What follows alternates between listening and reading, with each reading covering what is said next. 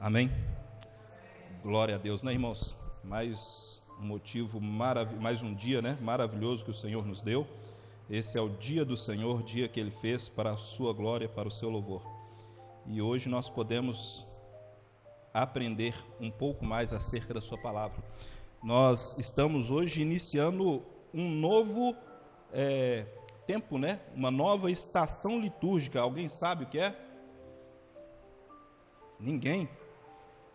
Eu vou falar com o Denilson para a gente poder estudar melhor isso aqui, né?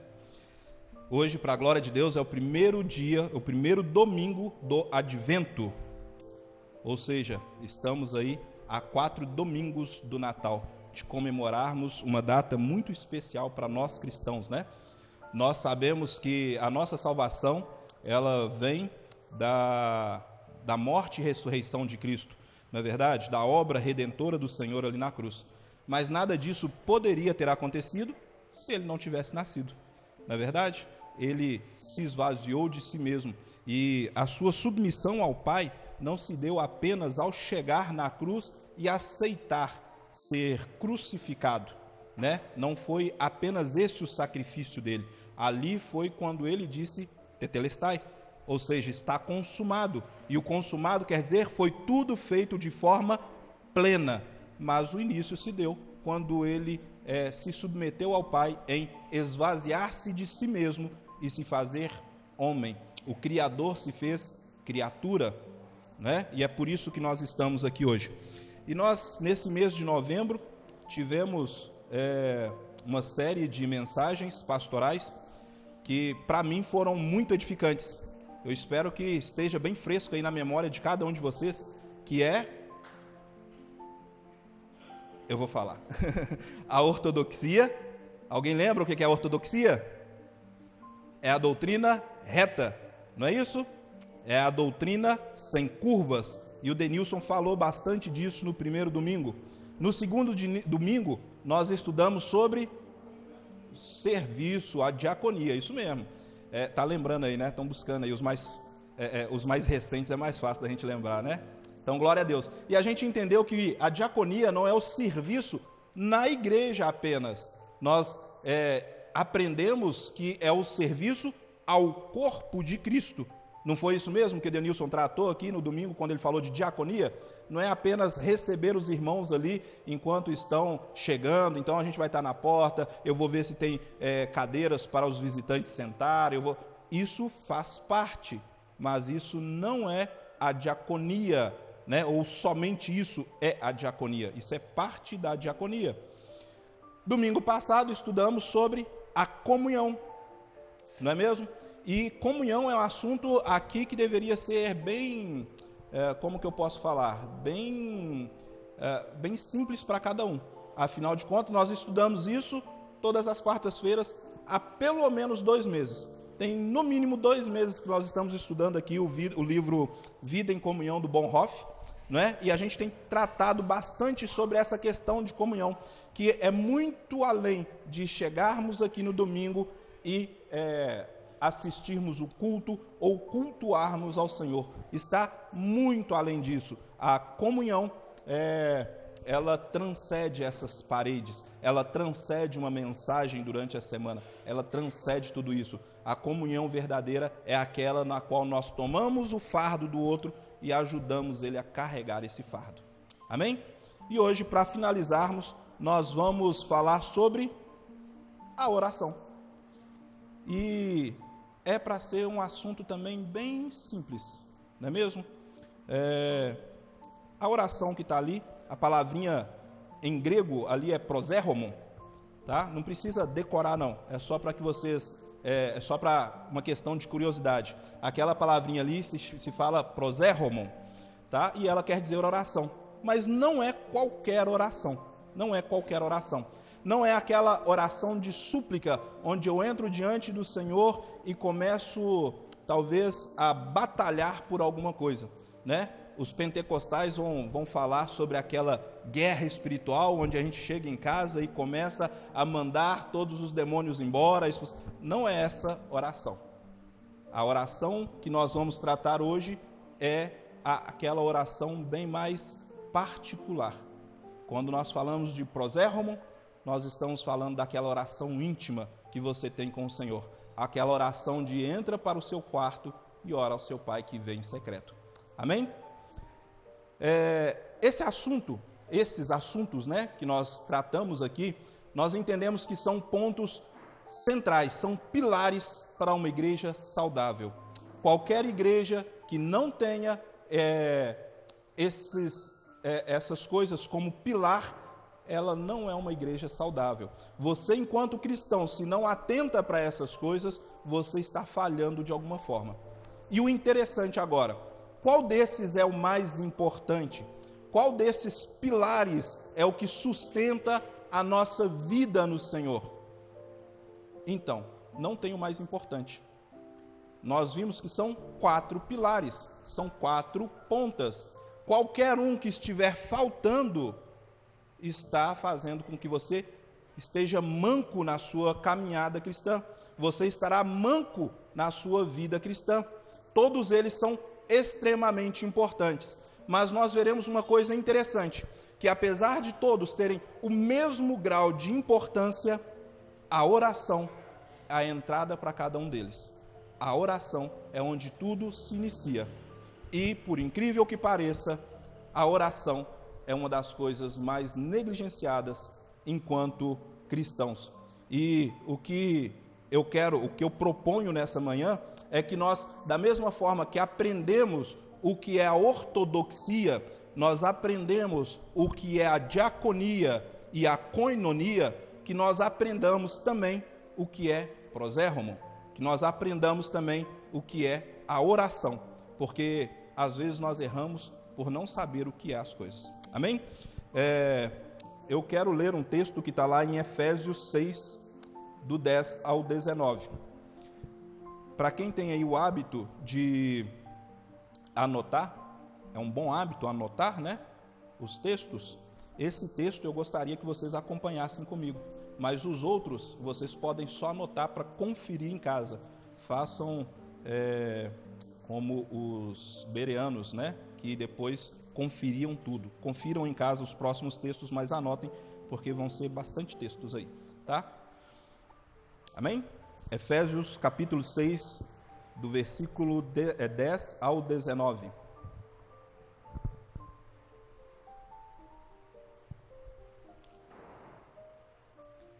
Amém? Todos conseguiram encontrar? Tem uns ainda virando as páginas aí, vou esperar um pouquinho. Amém? vai falar assim: Quanto ao mais, sejam fortalecidos no Senhor e na força do seu poder, vistam-se com toda a armadura de Deus para poderem ficar firmes contra as ciladas do diabo, porque a nossa luta não é contra sangue e a carne, mas contra os principados e as, e as potestades, contra os dominadores deste mundo tenebroso, contra as forças espirituais do mal nas regiões celestes. Por isso, Pegue toda a armadura de Deus, para que vocês possam resistir no dia mal e depois de terem vencido tudo, permanecer inabaláveis. Portanto, fiquem firmes, cingindo-se com a verdade e vestindo a couraça da justiça. Tenham os pés calçados com a preparação do evangelho da paz, segurando sempre o escudo da fé, com a qual poderão apagar todos os dardos inflamados do maligno usem também o capacete da salvação e a espada do Espírito, que é a palavra de Deus.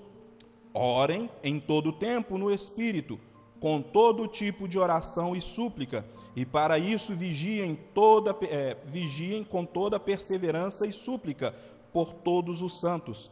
E orem também por mim, para que no, é, para que no abrir da minha boca me seja dada a palavra, é, para com ousadia tornar conhecido o mistério do Evangelho. Vamos orar.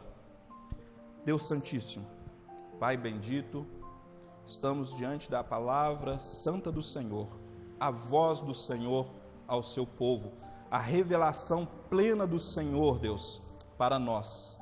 Pai, em nome de Jesus, ajuda-nos a compreendê-la. Deus, são verdades eternas do Senhor. Pai, que são difíceis de difíceis compreensão, ó Pai, para nós porque somos limitados e estamos tratando de um Deus ilimitado, da Sua palavra. Mas, Senhor, se o Teu Santo Espírito nos iluminar, se o Teu Santo Espírito, ó Deus, nos capacitar, o Senhor, Pai, nós podemos, ó Pai, aprender do Senhor.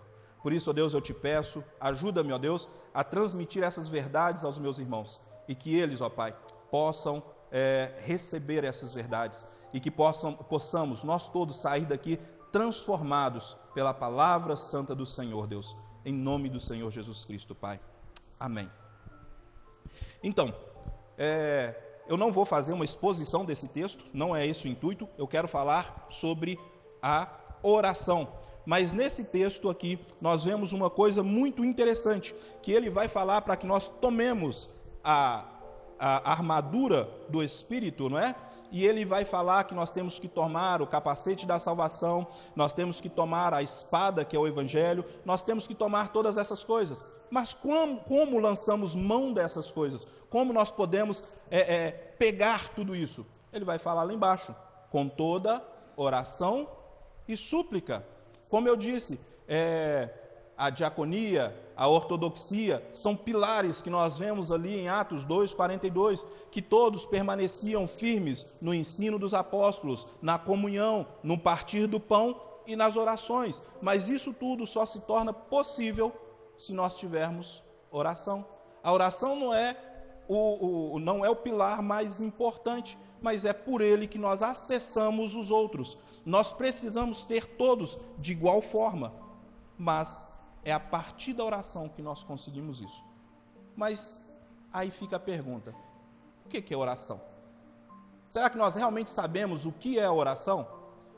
Nós sabemos como orar? Todo cristão de fato ora, todo cristão tem essa prática, tem é, esse hábito.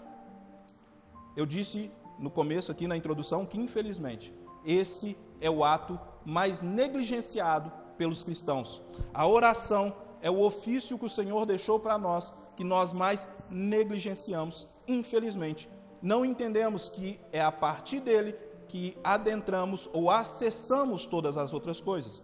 E aí, para a gente poder entender o que é oração, é, eu primeiro quero colocar o que não é oração.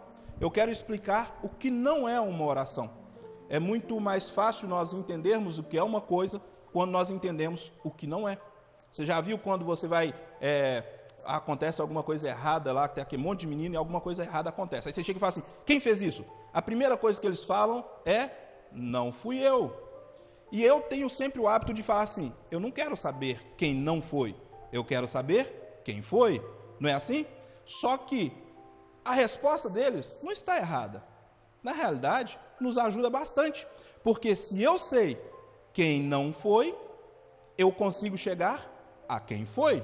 Quer ver uma coisa? Quando nós fazemos prova, aí você tem aquela prova com múltiplas escolhas. Aí vem a pergunta lá: o que é água? Ou seja, qual, foi, qual é a fórmula da água? Aí vem aquelas escolhas lá: H2O, eu tenho CO2, eu tenho H ou O2. E eu começo, ah, eu não sei o que é água, a fórmula da água, mas eu sei que CO2 é gás carbônico, então não é água. Eu sei que O2 é oxigênio, não pode ser água. E eu sei que H é o hidrogênio, também não é água. Logo, só me, serve, me, só me resta o H2O. Olha eu achando aí a água. Não é assim? A oração vai ser a mesma coisa. Eu quero começar explicando o que não é oração. E a primeira coisa que eu quero dizer que não é oração, a oração não são, é, não são um monte de palavras jogadas ao léu. Você já viu quando, eu imagino que todos tenham passado por isso, eu faço isso constantemente, quando você está preocupado com alguma coisa e aí você começa a andar sozinho, você está indo para algum lugar, está caminhando, e isso vem na sua mente, você começa a argumentar com você mesmo, e você começa a falar um monte de palavras, você começa a discutir com você mesmo. Isso não é oração. Ainda que a oração possa acontecer na nossa mente, isso não é oração. Não são palavras ditas de qualquer forma, não são argumentos que você usa para se convencer de alguma coisa. Isso não é a oração. É, a oração também não é uma estrutura de pensamento engessada que nós possamos aprender. Nós, quando vamos estudar ali é, sobre oração, a, o texto que normalmente as pessoas vão usar é a oração do Senhor, o Pai Nosso, não é assim? E aí ele vai mostrar toda uma estrutura de oração. E glória a Deus pelo Pai Nosso. Não está errado orar o Pai Nosso e tampouco a estrutura do Pai Nosso. A questão é que a oração não é algo engessado. Se você orar de uma forma diferente do que está ali, você deixou de orar? Não. Então a oração não é uma estrutura que é toda engessada, que não pode ser mudada, que ela não pode ser é, é, dita de outra forma. Não. A oração não é isso. A oração também não é uma simples poesia, por mais bela que essa possa ser. Temos poesias lindíssimas que não são oração. Bem como temos oração que se tornam poesias. Não é verdade? Olha para você ver a oração linda que Maria vai fazer depois que ela encontra com Isabel, depois que elas ficam sabendo que estão grávidas, Isabel de João Batista, Maria de Jesus Cristo.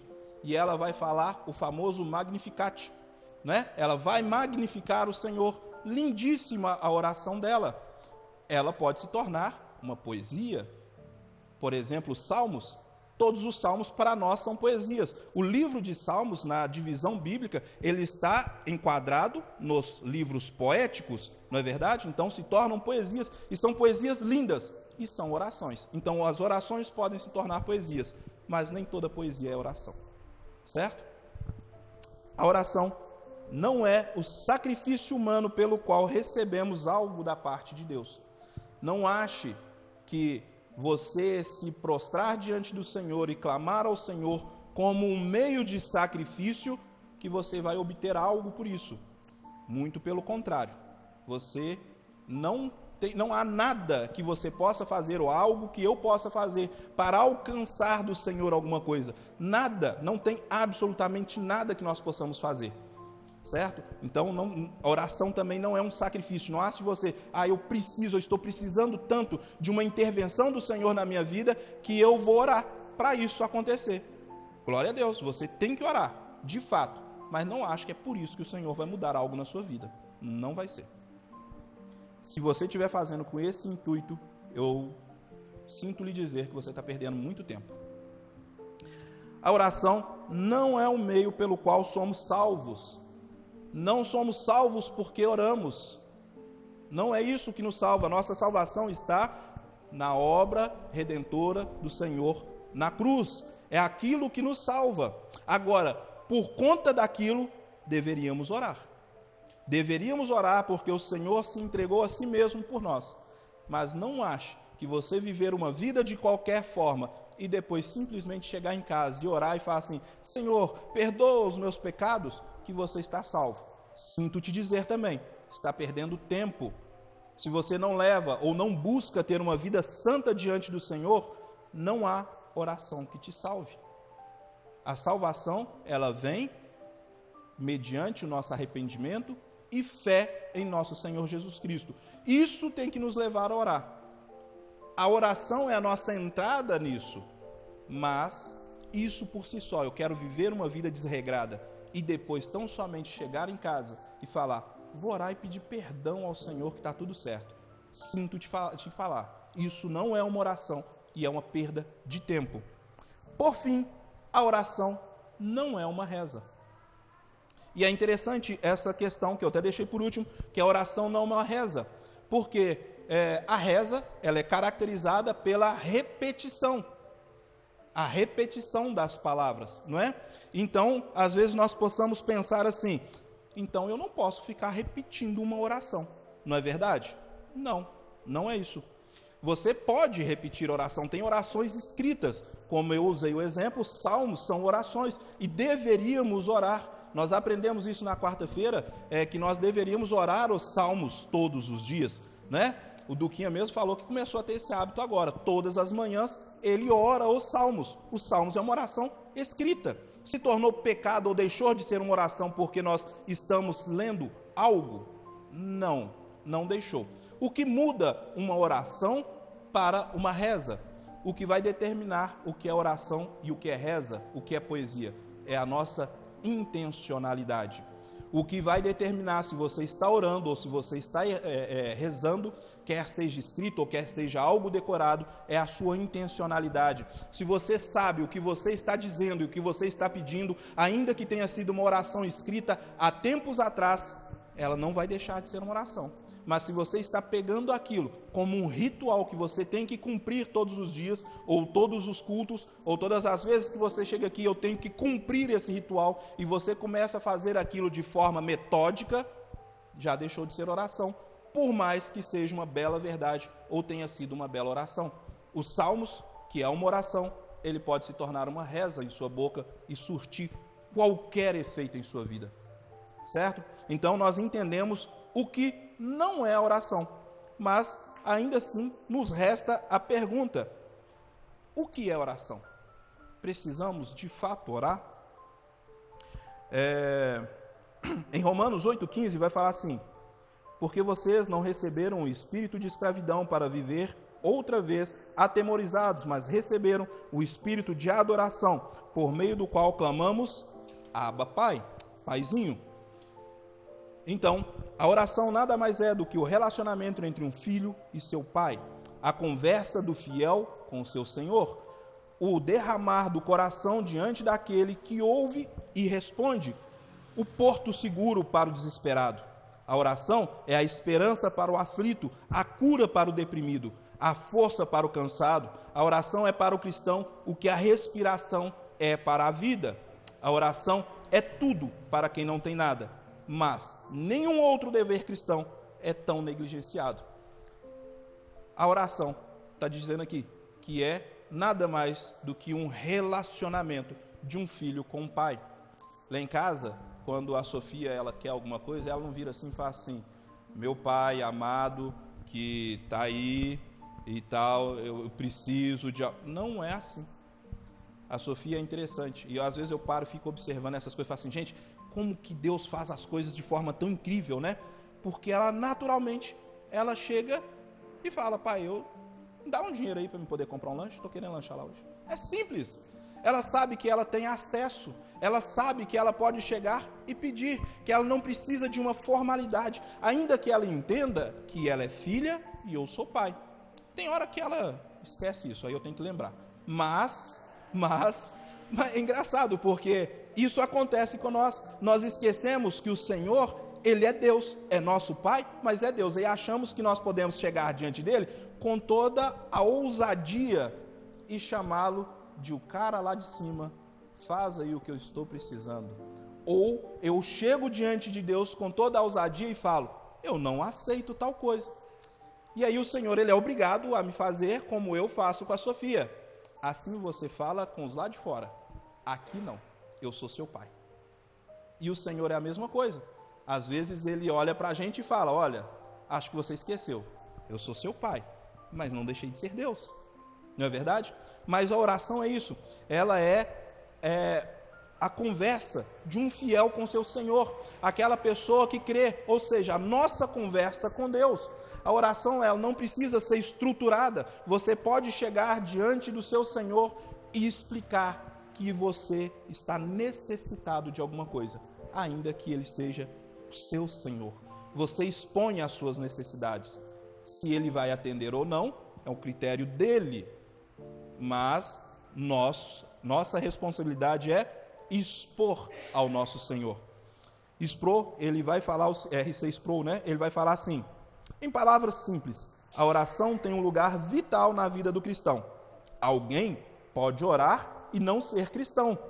Mas um cristão, mas alguém não pode orar e ser um cristão. Ou seja, se você se denomina cristão, se você se diz cristão, a primeira coisa a se perguntar é: eu oro?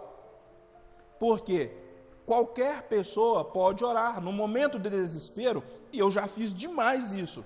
No momento de desespero, aconteceu alguma coisa, meu Deus, minha mãe está chegando e eu não fiz o que ela mandou, ela vai me bater. Se o Senhor me tirar dessa, eu volto, eu, eu prometo ser alguém melhor. Não deixou de ser uma oração, é uma oração, na é verdade, de desespero. Mas eu não tinha uma vida de oração. Então qualquer pessoa pode chegar diante do Senhor e orar? Pode. Qualquer pessoa pode. Como eu disse, a oração é a intencionalidade do nosso coração. O que intenciona o nosso coração entrar diante do Senhor de fato, ainda que seja para pedir alguma coisa, é, é uma oração. Agora, o que não pode acontecer é você dizer, eu sou um cristão e simplesmente não oro. Eu simplesmente não converso com o Senhor. Infelizmente, você entendeu tudo errado. E você ainda não é um cristão. Infelizmente, você está perdendo tempo também. É... Em Romanos 8, 26, a palavra de Deus é clara quando diz que não sabemos como orar, é, que não sabemos orar como convém. Talvez por isso nem todo cristão ore, mas isso é um enorme erro e demonstra falta de entendimento sobre o assunto, pois a mesma Bíblia que nos diz que não sabemos como orar, nos impulsiona e nos motiva, até nos ensina como orarmos. Mateus 6,5 vai falar: E quando orarem, não sejam como os hipócritas que gostam de orar em pé nas sinagogas e nos cantos das praças, para serem vistos pelos outros. Em verdade lhes digo que eles já receberam a sua recompensa. Logo, a oração, ela, é, é, nós não sabemos orar e não podemos deixar de orar porque não sabemos. Se você fala assim, poxa vida, mas eu não oro porque a, a própria Bíblia diz que eu não sei como orar. Se eu não sei como fazer, a primeira coisa que eu tenho que fazer é aprender a orar. E você está, de certa forma, certo. Por isso, se você pensa dessa forma, venha às segundas-feiras, às 20 horas, porque temos a escola de oração. Amém? Mas isso não é motivo para não orarmos. Muito pelo contrário, se nós aprendemos alguma coisa, normalmente ela é praticando. Quando nós estudávamos, ou a grande maioria de nós estudávamos, o que que o professor, quando ele ia nos ensinar matemática, ele passava a matéria e depois ele fazia o quê? Enchia o quadro de exercício. Fala assim, é isso é para vocês praticarem. Porque você só vai aprender se praticar. A oração é a mesma coisa, não precisamos nos envergonhar. Às vezes, como eu disse, a Sofia chega perto de mim e pede alguma coisa. E ela, às vezes, perde algumas palavras. Ela, às vezes, não entende, né? Tem algumas palavras que ela está aprendendo, mas não entendeu ainda o significado real daquela palavra.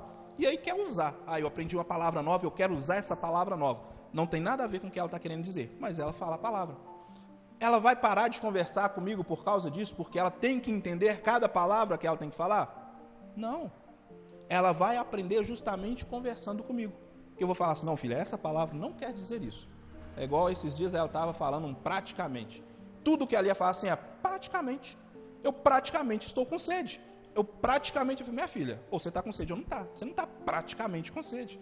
Você não sente a sede está chegando. Daqui a pouco eu vou ficar com sede. Não é assim. O praticamente não cabe nisso. Ou está com sede ou não está. Não é? Mas ela aprendeu. Por quê? Porque veio se relacionar comigo nós também não devemos deixar de relacionar com o Senhor, deixar de orar, porque não sabemos orar. Porque essa mesma palavra que fala que nós não sabemos como orar, ela nos incentiva a orar e ela também fala que o Espírito Santo intercede por nós. Não é assim? Ou seja, devemos orar. Mas então, por que oramos? Por que nós devemos orar? né? Temos que saber tudo isso. Eu sei, agora eu entendi. Eu sei o que é uma oração. Mas faz sentido orar? Porque eu estou falando com, já que a oração é uma conversa com o Pai, eu estou conversando com um Pai que eu não vejo, eu estou conversando com o Senhor que não me aparece fisicamente, eu estou falando é, é, com meu Deus, do qual não tenho nada ali para eu lançar mão. Não é assim? Então por que nós precisamos orar? E a primeira coisa que eu tenho que falar que nós oramos, enquanto igreja, enquanto cristãos, é porque os apóstolos oraram. Atos 1,14 vai falar assim: Todos esses perseveraram unânimes em oração, com as mulheres, com Maria, mãe de Jesus, e com os irmãos deles. Atos 2,42 E perseveraram na doutrina dos apóstolos e na comunhão, no partir do pão e nas orações. Atos 6,4. Quanto a nós, nos consagramos à oração e ao ministério da palavra. Se nós somos uma igreja apostólica, ou seja, aquela igreja fundada a partir dos ensinos dos apóstolos, se nós queremos carregar esse título, nós fazemos aquilo que eles ensinaram. E uma das coisas que eles ensinaram foi orar. Então, enquanto uma igreja apostólica, nós oramos porque eles oraram. Mas é só por isso? Porque os apóstolos também pecaram. E a gente não vai pecar porque eles pecaram, não é verdade? Então, nós oramos também porque o nosso Senhor, ele orou. Marcos 1,35 fala: Tendo se levantado de madrugada, quando ainda estava escuro, Jesus saiu e foi para um lugar deserto, e ali orava. Lucas 22, 32. E eu, porém, orei por você, para que a sua fé não desfaleça, e você, quando voltar para mim, fortaleça os seus irmãos. Jesus orava, e nós podemos imitar Jesus em tudo. Porque, como eu disse, os apóstolos oravam, nós imitamos. E eles pecavam, e isso a gente não precisa imitar. Mas Jesus não pecou. E ele orava. Então nós podemos imitar Jesus em tudo. E se somos cristãos, e a ideia cristão quer dizer discípulo de Cristo, ou alguns vão dizer pequenos cristos, nós devemos fazer o que o nosso Senhor fez. Orou. Ele orou. Então nós também oramos. Oramos porque Deus ouve as nossas orações. Se resta alguma dúvida dos motivos pelo qual você deve orar, eu disse que é uma conversa de um pai com um filho, ou de um filho com um pai, não é verdade? E um filho jamais chega ao seu pai e faz todo um, um, né, uma conversa, quer contar o seu dia, se o seu pai não ouve. Não é assim? Ele sabe que o pai não está ouvindo. Então ele não vai fazer tudo isso. Então nós oramos porque nós entendemos que o Senhor, ele nos ouve. Jeremias 29, 12 vai falar assim: Então vocês me invocarão, se aproximarão de mim em oração, e eu os ouvirei. Qual é a forma de nos aproximarmos do Senhor? Em oração. Não é assim? Mateus 6,6 vai falar: Mas ao orar, entre no seu quarto e feche a porta. Ore ao seu pai que está em secreto, e o seu pai que vê em secreto lhe dará recompensa. Ou seja, se eu quero algo do Senhor, eu devo orar, eu devo apresentar as minhas petições ao Senhor em oração. Como eu disse no começo, a oração ela não é o pilar mais importante, ela é tão importante quanto qualquer um outro. A oração é tão importante quanto a comunhão, a oração é tão importante quanto a, a, a nossa doutrina sã, reta, saudável. A oração é tão importante quanto o serviço. Mas eu só consigo fazer todas essas coisas alcançado pela oração, se eu tiver uma vida de oração. Do contrário, eu sequer sou um cristão. Não foi isso que Sproul falou? Que ninguém que é um cristão não pode dizer que não tem uma vida de oração. Oramos porque Deus responde. E não podemos confundir responder com Perdão, oramos porque Deus responde. E não se pode confundir responder com conceder o que se pede, ainda que isso possa ocorrer. Ou seja, eu oro porque eu tenho a plena confiança e certeza de que o Senhor vai responder à minha oração. Não é verdade? Eu oro porque eu sei que Ele está ouvindo e não vai me deixar largado ali. Ah, eu tô, estou tô orando agora, o Senhor ouviu, que coisa boa, Ele ouviu. Mas e aí? Quando você pede algo ou quando você diz algo, você espera uma resposta, um diálogo com o Senhor. Não é assim? Eu espero uma resposta. E uma coisa que nós podemos ter plena consciência: o Senhor responde às orações, todas. Nenhuma única oração ela fica sem resposta. Só que nós temos que entender: responder uma oração não é te dar o que você quer. Lembra que eu falei que oração não é um sacrifício para alcançarmos algo do Senhor? Não é. Então não é porque você está orando que Deus vai te dar algo. Ele pode te dar o que você quer. Ele pode te conceder as coisas a quais você pede, principalmente se essas coisas estão relacionadas à palavra do Senhor. Como Paulo ele vai falar: "Orem por mim para que eu tenha intrepidez de anunciar a palavra". Não foi assim? E o Senhor concedeu isso a Paulo? Sim. Teve alguém no, no, no Novo Testamento que falou mais do Evangelho do que Paulo? Não. Então o Senhor atendeu a expectativa dele. Então, se principalmente nós oramos segundo a palavra do Senhor, a vontade do Senhor, ele irá nos responder. Mas ainda que nós oremos por alguma coisa que não está de acordo com a palavra do Senhor, tenha plena confiança, ele vai responder. O Senhor responde todas as orações. Mas não quer dizer que ele vai te dar o que você está pedindo.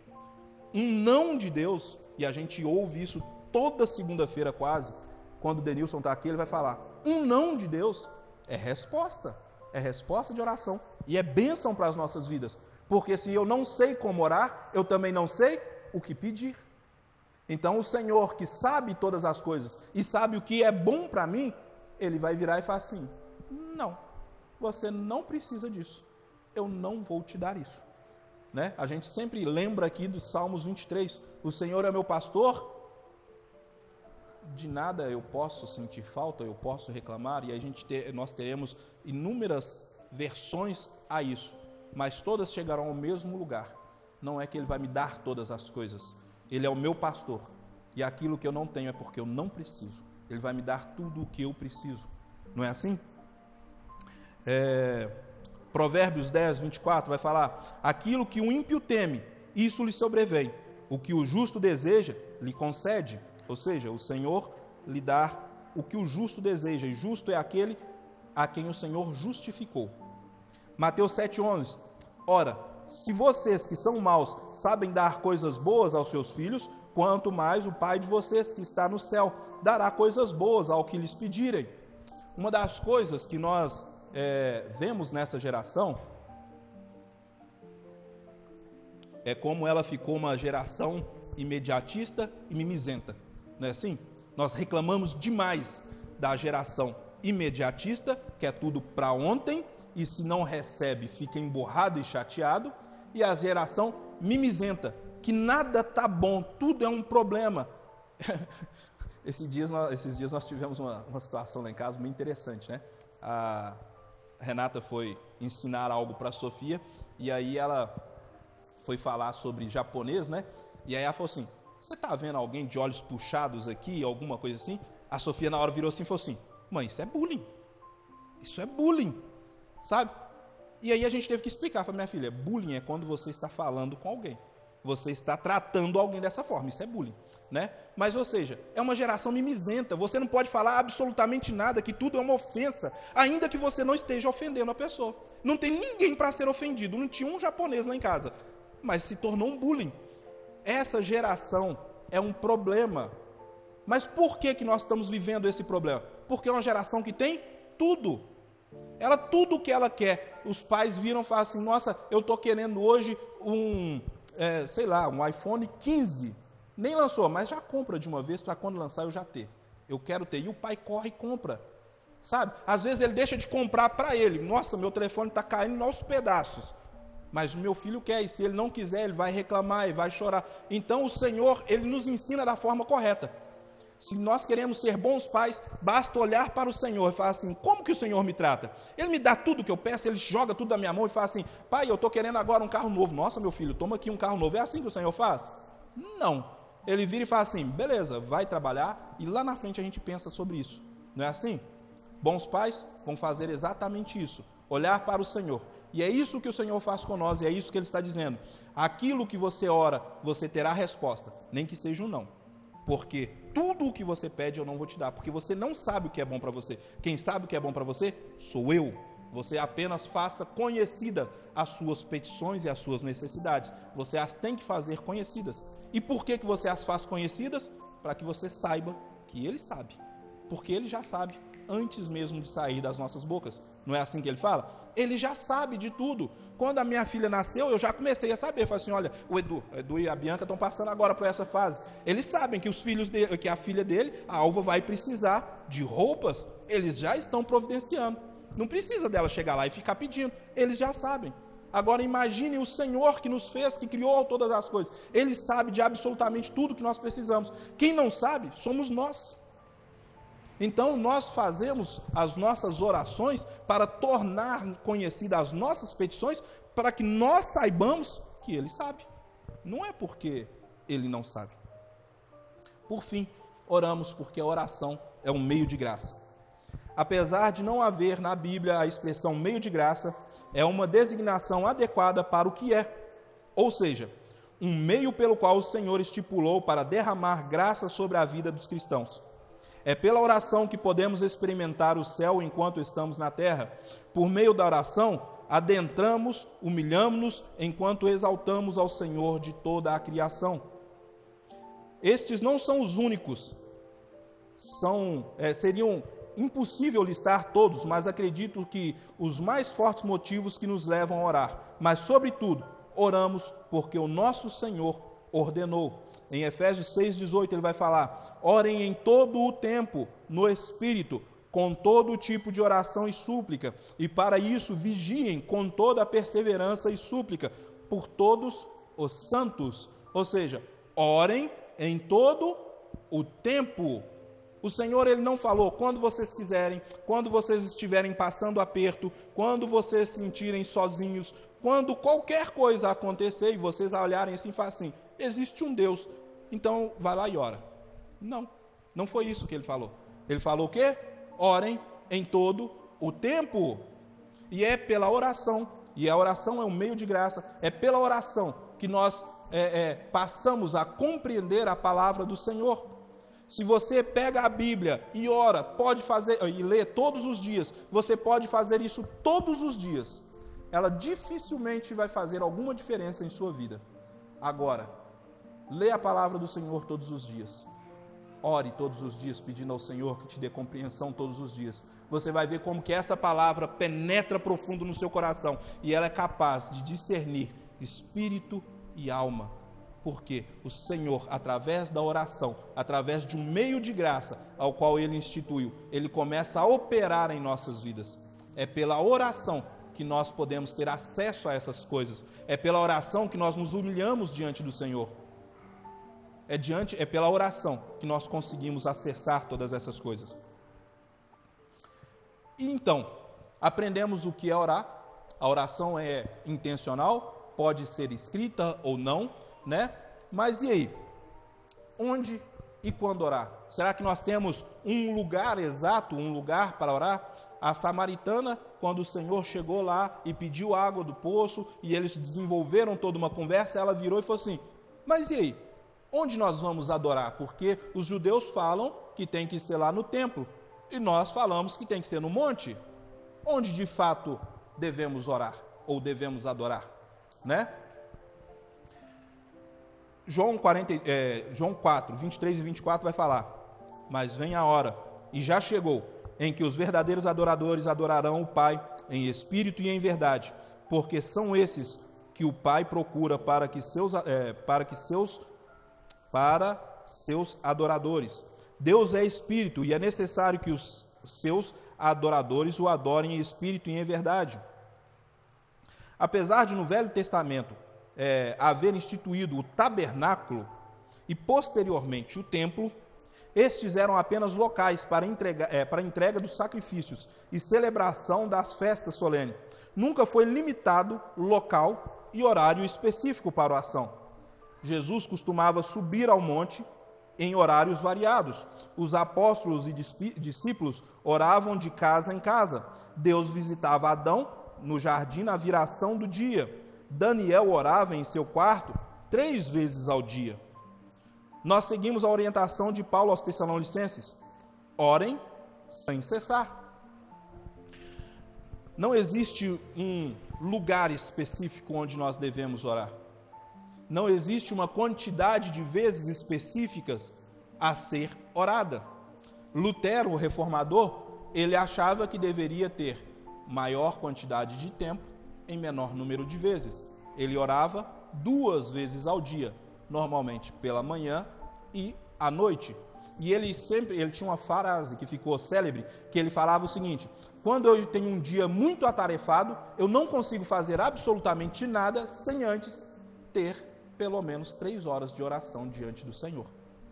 Então ele entendia que era o melhor você ter uma extensão de tempo em menos vezes, né? Ou seja, eu vou parar agora e vou ter aquele longo período de oração. Depois eu sigo a minha vida. Depois eu paro de novo e tenho um, um longo período de oração novamente.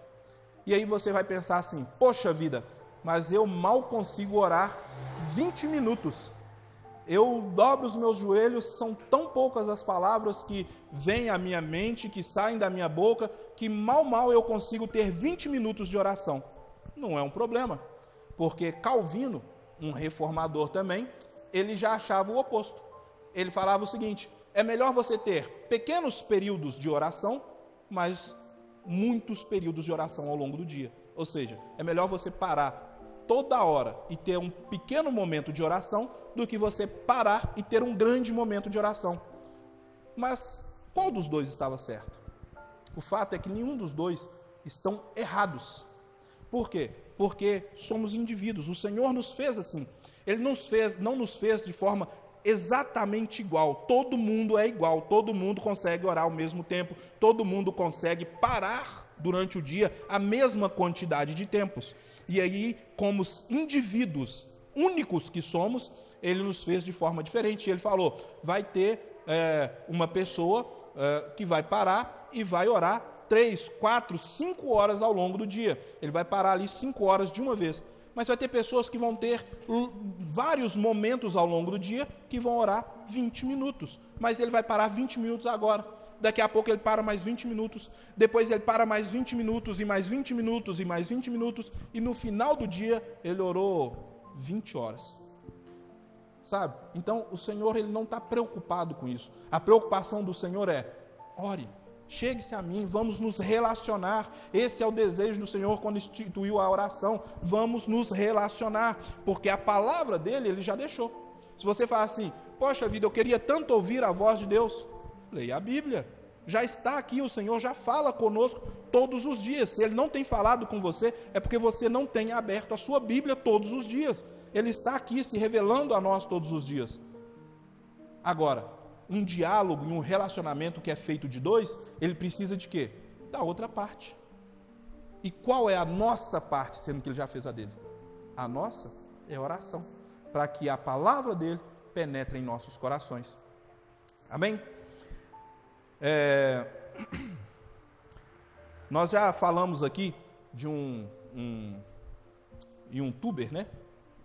Ele chama Rodrigo Bibo, do Bible Talk. A gente já até mandou duas vezes no, no grupo um link de um vídeo dele que ele vai falar de pensamentos orantes. E é muito interessante essa questão dos pensamentos orantes. Que ele vai falar o quê? Você não precisa, todas as vezes, parar, entrar no seu quarto, fechar a porta, ajoelhar e começar a orar. Na realidade, sabia que é, essa questão de se ajoelhar é uma tradição nossa? Que os judeus nem faziam isso. A fechar os olhos para orar é uma tradição nossa, que os judeus também não faziam isso. Todas as orações deles eram de olhos fechados. Só para constar, isso é só uma questão de curiosidade, né? Eles olham, eles oram de olhos abertos, né? Ou seja, não existe esse, essa tradição, eu preciso orar ajoelhado. Poxa vida, a nossa irmã Raquel não consegue ajoelhar. E aí, vai ficar sem orar? Não, de forma nenhuma. Vai orar. Se é cristão, tem que orar, não é? Que ore em pé, que ore sentado, que ore deitado, mas ore. Sabe, não, nós não precisamos ter essa, esse engessamento, eu tenho que estar ajoelhado de, ouro, de olho fechado. E aí o Rodrigo Bibo ele vai falar o quê? De pensamentos orantes. Tá bom, eu estou andando e eu vou no banco. Preciso encarar uma fila enorme porque o Eduardo não quer me atender rápido. E ele está ali enrolando no trabalho dele a fila está crescendo. Vou ficar ali blasfemando e reclamando do Eduardo? Jamais. Vou começar a orar. Vou aproveitar aquele tempo e vou orar. Mas é interessante. Você está numa fila de banco. Você vai dobrar os seus joelhos ali, fechar o olho, levantar as mãos para os céus e começar a falar: Grande Deus e poderoso Pai. É assim que vai acontecer? Não. Você pode simplesmente começar a pensar: Deus, Deus, eu estou aqui nesse tempo agora, mas tenha misericórdia da minha vida, eu preciso do Senhor, me ajuda a não pecar, que essa filha anda rápido, que eu consiga resolver os demais problemas. Senhor, tenha misericórdia dos meus irmãos, aproveite o seu tempo. Você não precisa de todo um ritual para chegar diante do Senhor, não precisa. O Senhor é Pai, Se você se converteu ao Senhor, entenda, Ele é seu Pai e você não precisa cumprir rituais para chegar diante dele. Não tem disso. Não precisa estar de olhos fechados. Ainda que isso tudo seja interessante, a nossa, é, é, é, a nossa tradição, ela nos ensinou a fazer dessa forma, é difícil nos desapegarmos dessas coisas, é difícil a gente parar com isso. Então você pode fazer, mas se tem momento que isso não acontece, não se preocupe. Ore em pensamento. Não é um problema, muito pelo contrário, é uma prática que nós deveríamos ter e aproveitar muito mais o nosso tempo. Amém? 1 Coríntios vai falar assim, 1 Coríntios 14, 15. Que farei então? Vou orar com o espírito, mas também vou orar com a mente. Vou cantar, é, vou cantar com o espírito, mas também vou cantar com a mente. Já vimos que não sabemos como orar, mas que somos incentivados a orar, que é, é que, é um verdadeiro, que um verdadeiro cristão ora. Aprendemos que não tem hora nem lugar para oração, mas como e o que orarmos. Já entendemos o que é uma oração, o que não é e o que é uma oração. Já entendemos que nós podemos orar em qualquer lugar. Mas e aí? A Tiago vai falar que nós não sabemos orar, que nós pedimos e pedimos porque é, é, pedimos mal, não é assim? Então, o que que eu tenho que orar para que eu possa passar a pedir bem? O que que eu posso fazer para começar a orar e falar assim: essa minha oração não só vai ser atendida, como muito possivelmente vai agradar ao Senhor. Não que uma oração é, errada, desde que seja intencional, ela não agrade o Senhor. Todas as vezes que você for se relacionar com Deus de forma intencional, eu quero me relacionar com esse Deus, essa oração sempre será recebida pelo Senhor. Mas tem aquela oração que ele fala assim: Poxa vida, essa oração é legal, eu gosto dessa oração. Eu gosto quando é, é, a Ju vem orar, porque ela ora gostoso. Então, vamos lá. A primeira coisa, orarmos com fé. Não se acanhe em pedir algo que julgue importante para você. O Senhor não impõe limites aos nossos pedidos, a não ser a sua própria vontade. Não ache que algo é grande demais para você. O poder da oração não está em quem faz, mas está em quem recebe. Nós estudamos muito isso aqui na segunda-feira. O poder da minha oração está na minha oração, na oração que eu faço? Não, não. A minha oração, ela pode ser a oração mais vazia, o Senhor vai falar isso dos fariseus, para nós não sermos iguais a eles, que chegam nas sinagogas, que chegam nas praças, e eles começam a levantar a voz e as mãos e começam a gritar. Aquela oração, ela realmente vai ser atendida? Não, é uma oração vazia, não é verdade? Mas, e a minha, que é humilde, e ali ela vai ser atendida? Pode ser, mas não porque eu sou humilde porque o poder está em quem recebe a oração, não em mim. O poder está no Senhor e Ele define se eu preciso daquilo ou não. É Ele quem vai dizer: sim, o que você está pedindo faz sentido, eu vou te dar. Você vai ser um cristão melhor, você vai testemunhar de forma melhor a minha, a minha, a, minha palavra, você vai testemunhar a minha vida, você vai testemunhar o sacrifício de Cristo ali na cruz. Então, sim, eu vou te dar mas quem define isso é ele. Ou não, ele vai falar assim: Eu não vou te dar. Mas quem define também é ele, não é o meu modelo de oração. Marcos 11, 23 e 24 vai falar: Porque em verdade lhes digo que se alguém disser a este monte: Levante-se e jogue-se no mar, e não duvidar no seu coração, mas crê que se fará o que se diz, assim será com ele. Por isso digo a você que tudo que pedirem em oração, creiam que já o receberam e assim será com vocês. Então, primeira coisa, quando formos orar, ore com fé. É necessário que todos aqueles que se achegam ao Senhor creiam que Ele é galardoador daqueles que o temem. Não é assim que a palavra vai falar? Nós precisamos crer. A oração que não tem fé, ela em si é vazia, ela está perdida. Se você não crê que Deus é capaz de suprir a sua necessidade, de atender aquela oração que você está fazendo, se você não crê, não precisa fazer, porque você mesmo não acredita nisso. Você mesmo não espera por isso. Eu não estou dizendo que você tem que argumentar com Deus e convencer a Deus de que você precisa daquilo. Não é isso que eu estou dizendo. Mas se você não acredita que o Senhor ele pode te atender com alguma coisa, para que pedir? Você mesmo não acredita. Agora, creia e não precisa crer que o Senhor, poxa vida, Deus ele podia, ele pode me dar um carro assim, poxa, assim, assado, né, um carro mais legal. Ele pode me dar. Até aqui eu creio, daqui para lá eu não creio. Não, para o Senhor não tem limites. Desde que você creia que Ele pode te dar aquilo, Ele pode te dar aquilo. Volto a dizer, não estou falando que Ele vai te dar.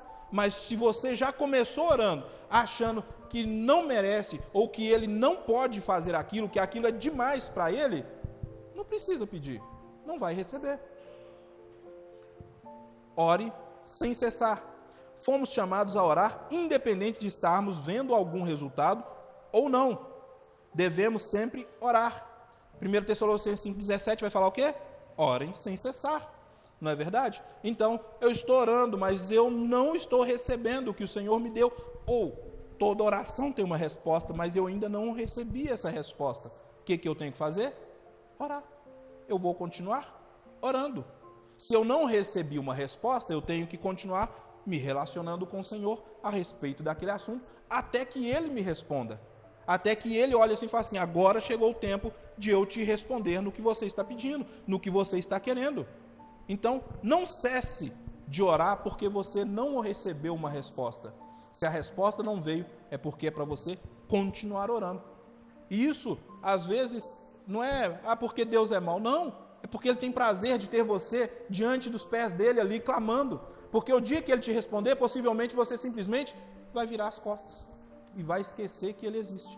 Então, às vezes, Deus vai virar e falar assim: não, fica mais um pouco para a gente continuar se relacionando até você entender de fato as coisas. Até você entender que, mesmo eu não te dando isso, você ainda assim vai voltar você vai voltar com outra petição, com outra necessidade, você vai voltar para me adorar, você vai voltar, porque é isso que você tem que fazer. Você não foi salvo para você simplesmente sair e ser liberto do inferno. Você foi salvo para se relacionar comigo. O céu não é estar fora do inferno. O céu é adorar ao Senhor. Estaremos no céu glorificando a Deus. É isso que faremos lá o tempo todo. E se nós não entendermos isso aqui e não começarmos a fazer isso aqui, não tem sentido o céu para nós. Se eu não tenho prazer em vir na casa do Senhor nos domingos, no dia do Senhor, e glorificar ao Senhor, se eu não posso santificar um dia ao Senhor, não faz sentido eu querer ir para o céu, porque é isso que eu vou fazer lá todos os dias.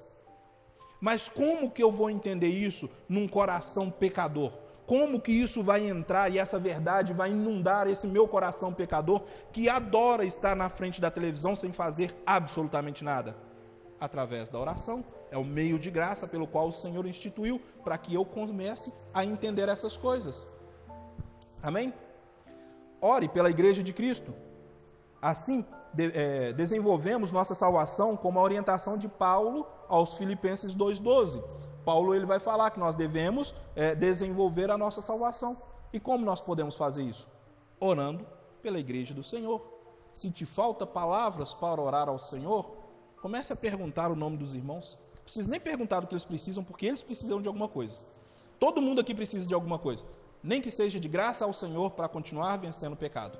Então, precisa perguntar assim, nossa irmão, o que você está precisando? Está passando por alguma dificuldade? Não, só pergunta o nome. Ah, é Renato, glória a Deus, eu vou orar pelo Renato. Senhor, tem misericórdia do Renato, que o Senhor possa encher o Renato com teu Espírito Santo, que ele possa ser um homem temente ao Senhor, que ele possa caminhar nos caminhos do Senhor, que ele possa pregoar a palavra do Senhor por onde ele passar. Olha para você ver o tempo que nós gastamos já só para falar do Renato. Pouquinho. Agora imagina você orando. Você vai ficar 24 horas, vai ser pouco você ficar diante do Senhor. Você vai olhar e falar assim, gente, eu vou começar a anotar, aí na segunda eu vou orar por dois, na terça por mais dois, na quarta por mais dois, e possivelmente eu vou terminar o mês sem ter orado por todo mundo, porque são muitas as nossas necessidades. Então, se você olha assim e fala assim, poxa vida, eu não sei como orar e não sei o que falar com o Senhor. Ore pela igreja do Senhor. Somos todos extremamente necessitados da graça do Senhor, precisamos demais. Paulo, ele vai falar no texto que nós, nós lemos, ele vai falar o quê? Orem por mim, para que eu tenha desenvoltura de pregar o Evangelho. Os nossos pastores e nós também, enquanto cristãos, precisamos dessa mesma oração para que tenhamos também desenvoltura em anunciar a palavra do Senhor. Orem pelos nossos pastores, eles são carentes da graça do Senhor, tanto quanto nós. Já tem aí motivo de oração. Amém? Ore conforme a palavra de Deus. Não sabe como orar e quer ser atendido, né? Quer ter uma oração que o Senhor olhe e fale assim: "Nossa, vou atender". Ore conforme a palavra de Deus.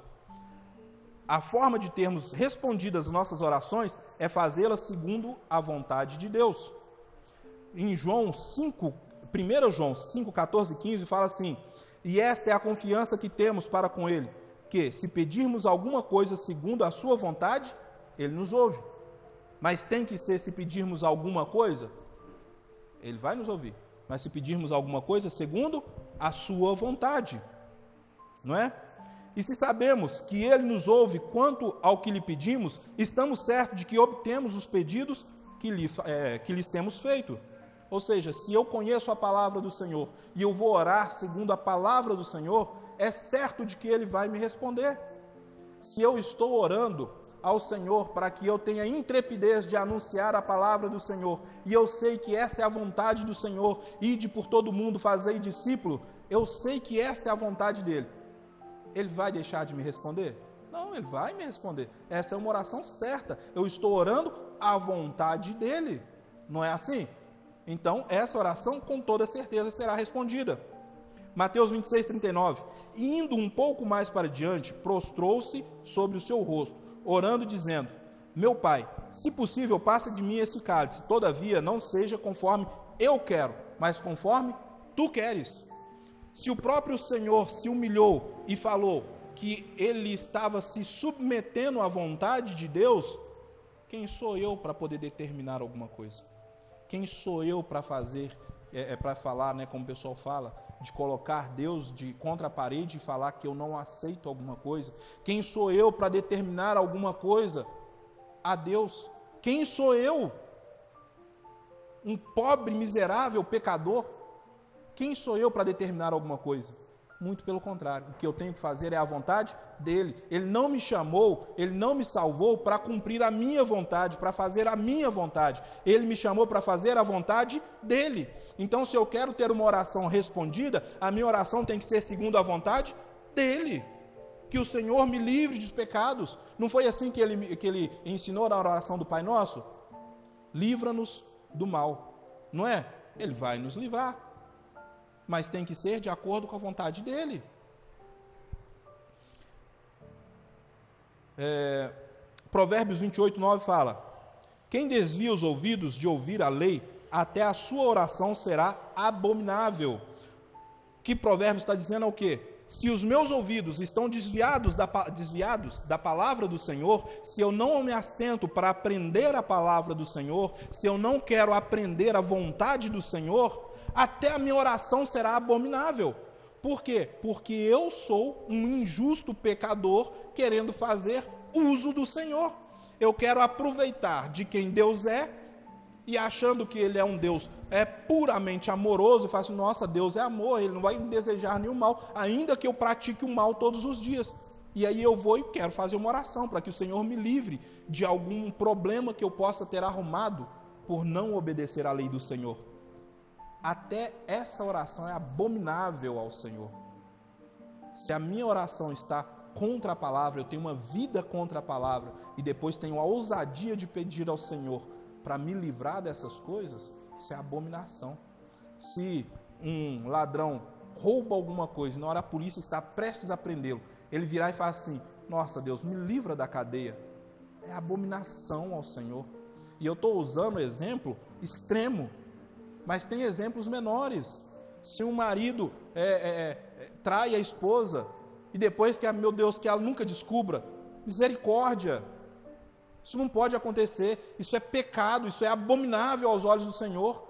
Você cometeu um pecado e agora está cometendo outro, de ter a audácia de pedir o Senhor para te ajudar em algo mal. O Senhor não se, compactua com esse tipo de coisa. Então não faça esse tipo de oração. 1 Pedro 3,12 fala: Porque os olhos do Senhor repousam sobre os justos, e os seus ouvidos estão abertos às suas súplicas, mas o rosto do Senhor está contra aqueles que praticam o mal. Amém?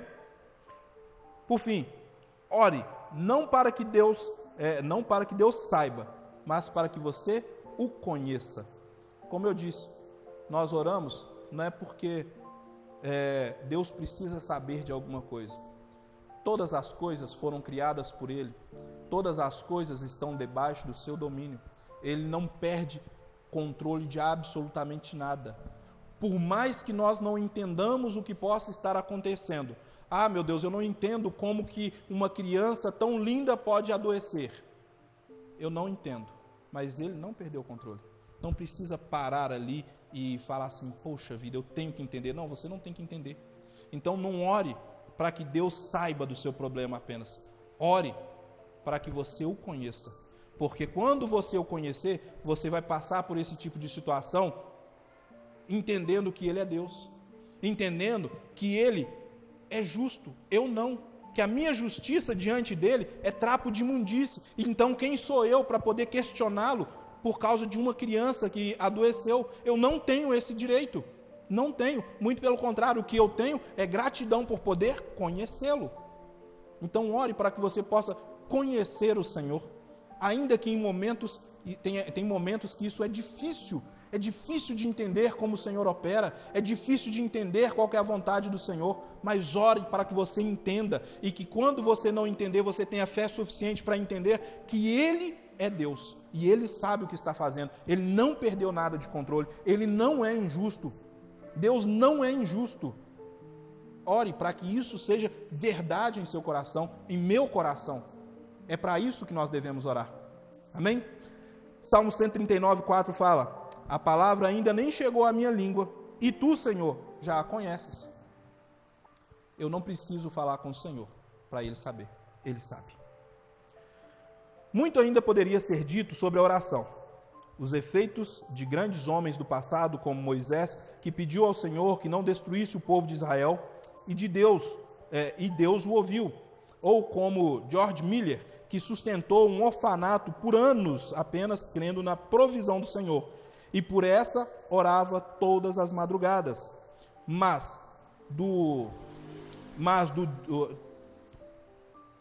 mas do que adiantaria falar tudo isso sem antes lhe dizer que sim, Deus é santo e não compactua com o pecado. E se esse é o motivo pelo qual você não ora, quero lembrá-lo de que estes homens, todos acima citados, também eram pecadores como nós, mas que ousaram entrar diante de, é, do Deus Santo, não por acharem que eram melhores, mas por reconhecerem que Deus, que esse Deus Santo também é misericordioso e Ele que nos enche, que nos chama e nos a, a nos relacionarmos com Ele através de uma vida de oração, de uma vida de submissão e proveito de todos os seus, aproveito de todos os seus meios de graça. Que o Senhor nos abençoe. Então, essas pessoas que eu disse aqui, né? Poderia falar muito mais coisas, muito mais coisas sobre oração. Eu tenho certeza que cada um aqui poderia falar ou ter uma pregação acerca da oração, falar de milagres que, te, que testemunharam sobre oração né? Coisas que aconteceram que você olha e fala assim: foi somente pela oração que aconteceu. Então, estes homens aqui, eles também oraram. Moisés orou, né? Pedindo ao Senhor para que guiasse o povo de Israel. E o Senhor, o Senhor ouviu a oração dele, o Senhor atendeu a oração dele. E quando nós lemos essas é, essas coisas, né? De o Senhor falando para Moisés: Olha, vai porque leva o seu povo, que eu não vou com vocês, porque senão eu vou destruir esse povo, não é? O Senhor não é porque ele é mau, não. Quando isso acontece, isso está muito mais para mostrar o nosso coração. O Senhor não é porque ele se arrepende, não. Deus não é homem para que se arrependa, nem filho do homem para que volte atrás. Não é esse ele. Mas ele faz essas coisas para que nós entendamos quem nós somos. E aí, para que Moisés entendesse quem ele era, o que, que ele fez?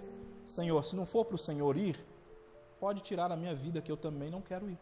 Se for para estar longe do Senhor, não preciso de mais nada, porque o Senhor para mim é tudo. Então, que a nossa oração também seja essa, entendendo que o Senhor para nós é tudo.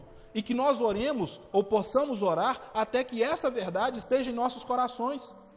Que o Senhor é o que de fato importa, que não importa termos é, é, bens, poder, não importa nada mais, o que importa é ter o Senhor. E nós só conseguimos entender ou chegar nesse grau de fé quando estamos em oração, quando nos prostramos diante dele e pedimos: Senhor, Senhor, eu sou de difícil serviço, de dura serviço, eu sou difícil de aprender as coisas, mas me ajuda. E essa é uma oração que você vai ter respondida, porque é a vontade do Senhor que você o conheça, porque senão ele não teria se revelado a você. Amém? Que nós possamos orar e agradecer ao Senhor por tudo que ele tem feito por nós. Amém? Deus Santo, Senhor, essa é a palavra do Senhor acerca da oração. Pai, muito mais do que essas coisas poderiam ser ditas aqui, mas eu creio que foi isso que o Senhor preparou para nós. Pai, eu te peço, Senhor, que em nome de Jesus, essas verdades adentrem em nossos corações e transformem as nossas vidas. Pai, em nome de Jesus, que isso possa ficar realmente martelando em nossas mentes, ó Pai, ao longo da semana e que nós possamos ter uma, é, é, uma vida de oração diante do Senhor, que nós possamos aprender a amar orar, Pai, nos relacionarmos com o Senhor, Deus. Pai, isso só vai acontecer se nós tivermos vida com o Senhor. Por isso, Pai, ajuda-nos em nossa fraqueza, ajuda-nos, ó Deus, em nossa teimosia, Pai, para a glória do Teu santo nome. Amém, Senhor. Amém?